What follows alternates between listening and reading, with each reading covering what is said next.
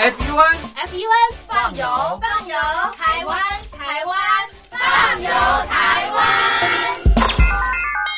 收音机旁的听众朋友，您好，欢迎收听《放游台湾》，我是嘉玲，非常开心在《放游台湾》的节目当中和所有的听众朋友见面。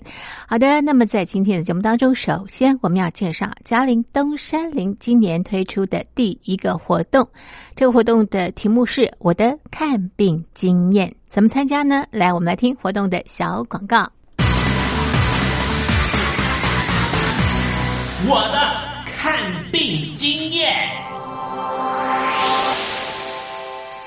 海外侨民最爱回台湾看病，在美国做一颗牙齿的根管治疗要六万新台币，回台湾做只要五千，如果有健保只收两百元。常言道，牙痛不是病，痛起来要人命。大陆网红王老 Q 有回牙痛想看牙，没想到王老 Q 住在浙江第二大城宁波，看个牙也得等上一整天。我是王老 Q，那么礼拜天呢，我有空。终于去了医院啊，把我的这个牙齿啊给补上了。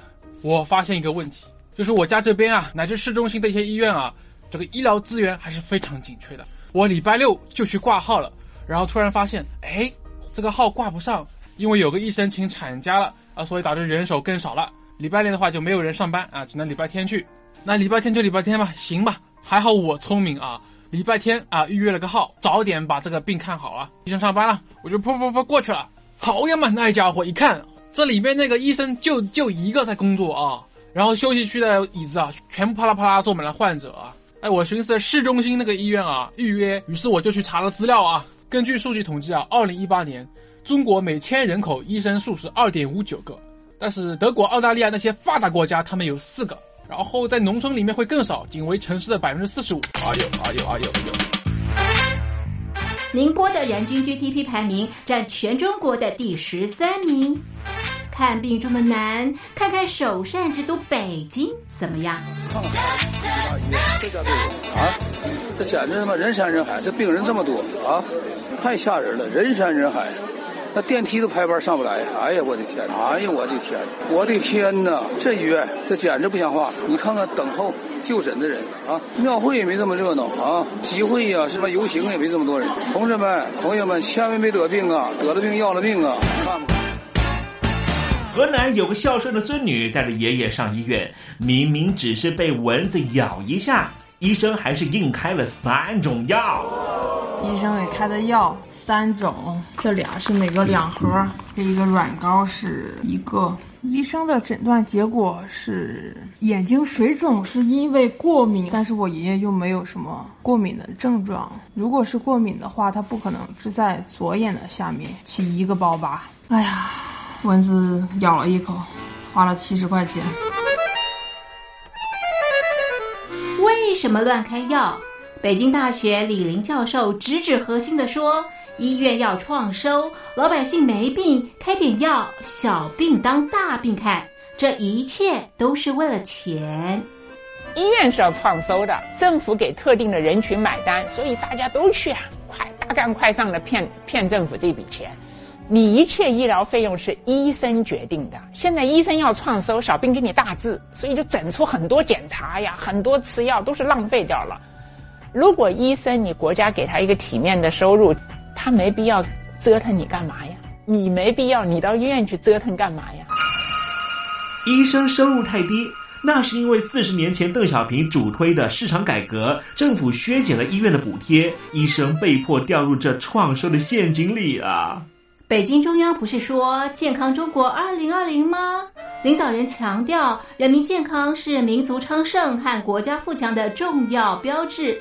怎么就一个新冠状肺炎病毒就击溃了医疗系统？自由记者陈秋实从武汉带来的第一手报道。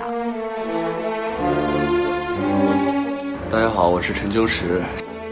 如果你到医院，你明知道你就算到了医院，你也住不了院，你也做不了检测，那你还去医院干嘛？中国以前老说我们不要关心蛋糕分的均不均匀，我们先把蛋糕做大，再讨论怎么分蛋糕的问题。现在就是他妈蛋糕不够大，不够分呢。如果你是医生，有有一万几万人病人找你要做检测要做鉴定，你手上只有一百个几百个检测盒，你怎么分？所以就这东西不够用，很多病人就在家里面，就是跑了五五六家医院，没法有检测盒，你就排吧，你排到这个检测盒，你才能确诊，你确诊了才能进医院，甚至我去的每一家医院都说床位不够，都说没有床位。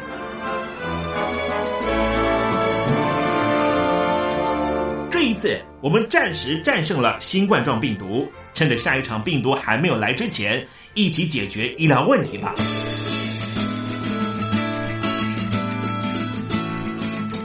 告诉我你的看病经验。你信不信任医生的建议呢？买药和看病，你会先选哪一项？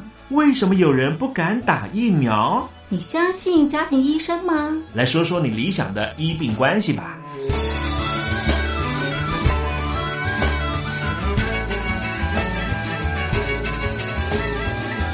把你的想法写下来，寄到台北邮政一千七百号信箱，或是寄到 lily 三二九小老鼠 ms 四五点 highnet 点 net。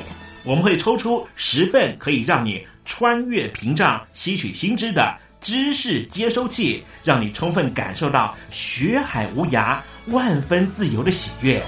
告诉我你的看病经验。我的看病经验，这是嘉陵东山林今年推出的第一个活动。我们从小到大呢都有看病的经验，不同的阶段看病的感受都不太一样。特别是这个时候，因为新冠状病毒肺炎，所以大家看病的滋味呢，真的是五味杂陈。您都可以写下来寄给我们参加活动，就有机会把我们准备的短波收音机带回家哦。好，那么活动从现在开始一直进行到七月底，所以收音机旁的好朋友在七月底之前都可以参加活动拿大奖。来信请你寄到台北邮政一千七百号信箱，台北邮政一千七百号信箱，嘉玲收或者是东山零收。电子邮件请你寄到 lily 三二九小老鼠 ms 四五点 hi net 点 net l i l i 三二九小老鼠 ms 四五点 hi net 点 net。嘉玲、东山林在台北等候听众朋友的来信喽。好的，那么接下来呢，我们就跟着资深导游杨不良杨大哥继续逛宜兰。杨大哥你好，嘉玲你好，各位听众大家好。我们进行的是宜兰的二日游，在上一次的节目当中呢，我们介绍了第一天的行程很丰富啊，看了很多的这个妈祖庙，好也吃了很多这个当地的这个美食。好，那么这个第二天，杨大哥，我们到什么地方去呢？是的啊，我们第一天晚上住在礁溪啊，那这礁溪呢？确实像是一个人间仙境啊，因为它到处冒着这个白色的烟啊，哈，是台湾啊北部北部地区啊，真的是非常适合泡汤啊休闲的一个地方。那么礁溪这地方呢，我们住了呃一个晚上啊，那其实。早上起来啊，那么你可以吃个温泉蛋啊，那当做早餐。对，然后他的酒店啊，各个酒店他的早餐都很丰盛。我去过好多次啊，嗯，每个酒店好像争奇斗艳啊，他们的早餐啊都不会输给别人啊。所以这地方可能是说，因为泡汤加上美食啊，是一个完美的结合。那么我们在这呃礁溪。啊，这个地方早上起来了以后，我建议大家散散步，好不好啊？好啊。然后我们就可以到这个礁溪旁边的一个叫林美石盘公步道啊。那么林美石盘呢，它这样子的一个公园啊，风景非常非常的清幽。呃，嘉玲，你知道我们到宜兰啊，其实我们心里要有个准备哦。也就是说，宜兰这个地方它的地形的关系啊。从它的东北或者东边，它是太平洋嘛啊，它吹过来的这个湿气啊，是会让这个呃整个宜兰这个地方，它可能呃下雨的几率很大。嗯，但是它的雨不会很很大，嗯，都是差不多都是所以叫江雨霏霏江草齐，嗯啊，这种感觉啊，六朝如梦鸟空啼。嗯那么你哎，你到这个宜兰这地方来啊，呃，如果碰到这种天气，那我要恭喜你嗯啊嗯，这就是最标准的宜兰天气而且你甚至不用打伞，因为呃，宜兰本身没有什么污染源，然后太平洋啊，大概一万公里以内也没有工厂，嗯。所以它吹过来的湿气啊，它这个雨水是干净的啊。那么我们呢，沿着这个步道啊，嗯。慢慢的走，然后在这个步道里面呢、你可以啊看到呃这个叶片上面的这个露珠啊。还有就是说，哎，整个山弥漫的一些这个，呃，云雾啊，嗯就非常有诗意的。是那么，呃，林美石盘步道为什么叫石盘呢？因为它这个往上走啊，步道的呃中中间的部分有一个瀑布啊，那这个瀑布呢，呃，它的上面啊，瀑布的上方有一个很大很大的一个石盘，嗯。它是一个砂岩啊，所以它这个步道就叫做呃石盘步道。嗯，那么林美就是呃林木很美的意思啊。是。那么它大概走上半个小时左右啊，那么哎你就可以折返，所以早上的运动啊，这时间就够了嘛啊。没错。那在这个山呃旁边也有一个社区了啊，那这社区呢，呃，像阳明山社区一样啊，它那地方的居民以前早期的生活方式就是一种呃制作染布，嗯啊。以前的人，他这个不像现在有那么多色彩的选择啊，所以他们就是呃使用这个蓝蓝色的蓝染啊技术来做这个衣裳。嗯。那么哎，这地方啊，你就可以看看这地方的这个社区里面啊，嗯呃提供的这样子的一些教室啊，或者或许可以去访问他们一下，甚至甚至你也可以在这地方呢进去以后报个名，嗯。啊，做这个 DIY 啊。那么等一下，我再介绍这个呃蓝染啊，它这技术到底怎么回事儿？嗯。那么我们呢，呃，走完步道以后啊，我就会推荐大家啊，嗯。到这个哎有一个呃很有名的啊这个餐厅啊，啊。这个餐厅，在宜兰很多餐厅都我都觉得很怪很怪啊。以前我 以前我有介绍过，像比如说嗯呃这个东方明珠啦啊，还有就些一些无料理的餐厅啦啊。嗯嗯那像现在这个宜兰又多了一些很奇怪的餐厅，叫做窑烤山寨村啊。嗯那这这个窑烤山寨村呢、跟早期啊有一个叫呃四维堡车站的餐厅是。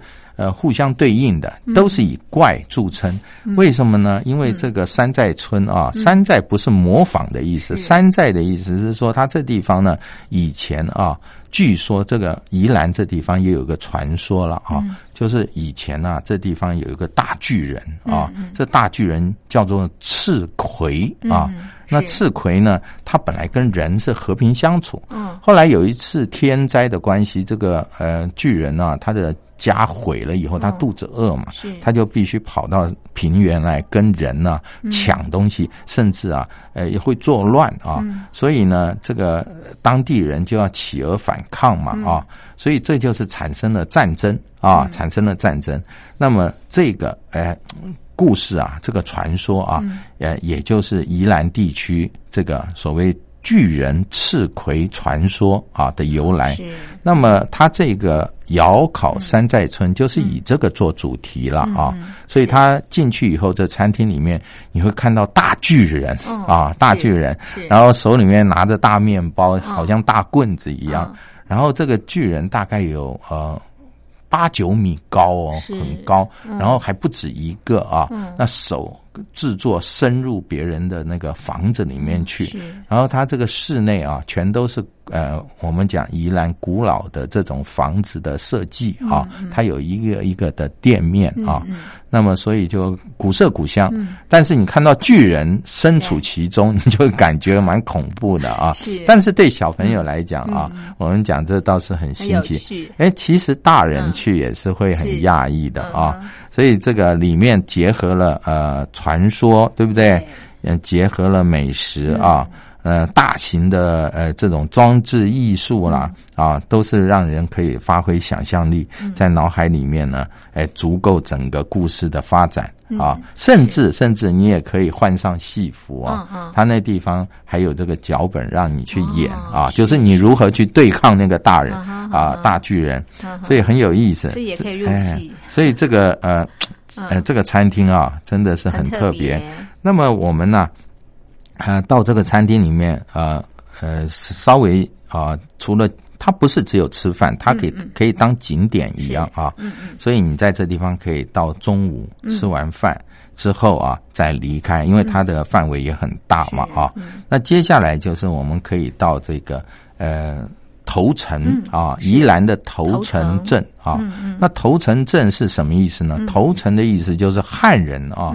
汉人呃，最早期进到宜兰这个地方来的第一个城镇，所以它叫头城镇。那么呃，它这个头城镇呢，它也有老街啊。呃，最早的话，我们讲这个宜兰，它是因为有雪山山脉，嗯，还有中央山脉，嗯，阻隔了这个从西边到东边来的。这个移民嘛，啊，所以它的发展会比较晚一点。那我刚刚讲就是这个汉人最早到东边来的时候，呃，率领这个汉人来的就是叫吴沙啊，吴沙这个人。那吴沙呢，他率领的是漳州人，还有。呃，泉州人，还有一大部分的就是呃客家人，所以他是一个联军啊，就到这个头城，所以头城这地方就自然有这样子很多族群不同的啊风格的建筑，还有就是美食啊，在这个地方落脚。那么头城这地方呢，我刚刚讲就是你在老街这地方看什么东西，嗯，就是看这个地方的这个我刚刚介绍的蓝。染。蓝染，哎，蓝色的蓝啊，一种染布的技术。那这个蓝染啊，它这个呃，看什么东西呢？在这个老街里面啊，它有这个呃蓝染的材料植物，是它制作方式的一个大水槽，嗯。啊，它叫呃金雀啊金雀。那也有人念学，那这个字比较难写了啊，就是一个呃学校的学，它的上半部底下加上一个石头啊。那么这个东西呢，就是它是一个石头堆砌的啊，然后呃把那个植物丢到这个啊槽里面。是。啊，这个瘸就是一个坑的意思，嗯。然后放水去把这个植物啊洗出它的颜色，啊，洗出来了以后，然后把衣物嘛丢到这里面去浸泡，那浸泡拿出来了以后，就要用脚去踩，把那个水分给踩掉啊。所以在这个呃头城老街里面，你就可以看到有这样子的一个瘸啊。那金的话是什么意思？金就是草头。然后一个青色的青，这个就是呃，人家讲就是一种植物叫大青啊，又叫做呃马兰啊，或者叫做木兰啊。那这种东西就是呃早期引进来，在我们的阳明山山上也有很多，所以阳明山呃，家里你知道有一个叫。金山路有没有？有有。哎，金山路是，所以它这个就是那个金，就是那个植物啊。是是。所以这种叫做呃马兰或者木兰，那这就是那种染色的啊染颜料的一种来源。嗯。那么呃，所以我们到这个呃头城老街，你就可以看到这个制作染。染布啊，这样子的一个遗迹存在。那么我们头城老街逛完之后啊，我会推荐大家就到咫尺之遥啊，就很近了啊。然后它的南洋博物馆啊，那南洋博物馆呢，它是在南洋地区啊，就是宜兰这个地方啊，呃，很。高水准的一个博物馆，呃，它是建在三块的黑色的石头啊，在旁边。那它这个建筑为了跟这个黑色的石头啊，要能搭配啊，所以它整个建筑物也是黑色的，所以也是做成跟那个石头一样的形状啊，有点一体成型。哎，对，所以你从远看，它建物跟这个黑石头，它是哎，这整个地貌它是和谐的啊。呃，在这个博物馆旁边啊，因为那三块黑石头关系，所以旁边有个港口，也叫做。乌石港。哦，是啊，乌石港也是我们到什么呃，到这个龟山岛啦啊，出海去赏金呐，它这个主要的港口啊，那地方也有很多的海产，对海产。那么呃。南洋博物馆这里面，它就有很详尽的介绍南洋地区的历史人文发展，还有就是什么，我刚刚介绍的染布的技术也在这里面有很丰富的提供给啊我们旅客啊去了解。所以南洋博物馆，呃，虽然它不算很大啊，但是呢，这个呃很有趣味，那拍照也很漂亮。啊，那旁边还有一个，呃，沙滩啊。那这个沙滩呢，哎，你可以到沙滩上走走。现在在宜兰的海边啊，很多的沙滩或者沿路啊，沿着滨海公路，它都有设一些咖啡，嗯啊，咖啡厅，然后你都可以望着大海，嗯，喝个咖啡，嗯，吹着海风啊。那这。各处都是一些可以休憩的景点啊。那我提供的介绍的南洋博物馆，当然也有咖啡啊，坐在旁边休息。然后呢，呃，继续呃往着滨海路走啊。那么我们到一个我的老朋友了啊，他就是呃头城农场啊，是呃他是最早这个卓妈妈啊，我们叫他卓妈妈，他是一个退休的呃老师啊。那么他把所有的退休金啊，呃，买了几个山头。当初啊，呃，他跟我买的那个价钱，我现在不敢讲啊。但是他当初买的时候，全家人都骂他神经，你这个是要养老的，对不对？啊？结果他买下来，现在当然那个整个山头啊，他把它规划胼手知足，到现在他已经八十多岁了，身体还非常健朗，对。啊，我在想啊，这种也是一种养老概念啊。然后他们把这个，因为他必须持续的做，是是。那么他有目标，对，所以他的身体啊，哇，比我们的还硬朗啊。所以每次看到他，那他的呃孩子啊，两个孩子，大儿子、二儿子啊，都投入在这个农场的啊，他这里面的经营。嗯嗯嗯。那么他这个大儿子当然就管这个农场，二儿子呢，哎，这个。呃，他就做了一个很特别、很特，现在台湾也是很知名的，叫做长久酒庄哦。是那长久酒庄啊，它这个是呃很很特别的啊，它这里面你可以喝到各种不同的呃酒类哦啊。然后他好像对这个酒也特别呃有研究了啊，这可能跟他的背景有关。他小的时候在澳洲啊待过，那回到他本来是要回到台湾做其他的工作，但是因为家里需要人手，你看看那么大的一块地啊，包括媳妇儿也一起加入了啊。后来呢，哎，他居然他找到一条路啊，就是说他把这个呃酒庄长久酒庄啊，嗯。名字为长久。其实他也制作酒类了啊，是，所以他的这个酒庄啊，现在是非常的有名。那你到里面去，不单只是品酒啊，他这个长久酒庄，你可以把它想做是一个景点啊，因为它里面规划啊，好多好多的这个花园啊、步道，嗯，然后我们走进去啊。呃，不小心他会提醒我们，哎，千万不要踩到蜗牛了啊，因为蜗牛就在地上走来走去啊。这我们内地的呃听众可能比较少看到的，台湾的这个蜗牛一下雨之后爬出来，那个蜗牛 非常多，而且非常大啊。那么我们走进去以后，也有好多好多的蕨类植物跟这个什么，呃，就。有号称这个侏罗纪世纪的化石的植物哦，呃，它叫做水笔仔啊。是。那么这些树都在它的这个酒庄里面可以发现到。那么我们在这里面，当然，呃，最主要的就是它长久的地方啊。长久的地方呢，就好像是一个呃地窖一样啊。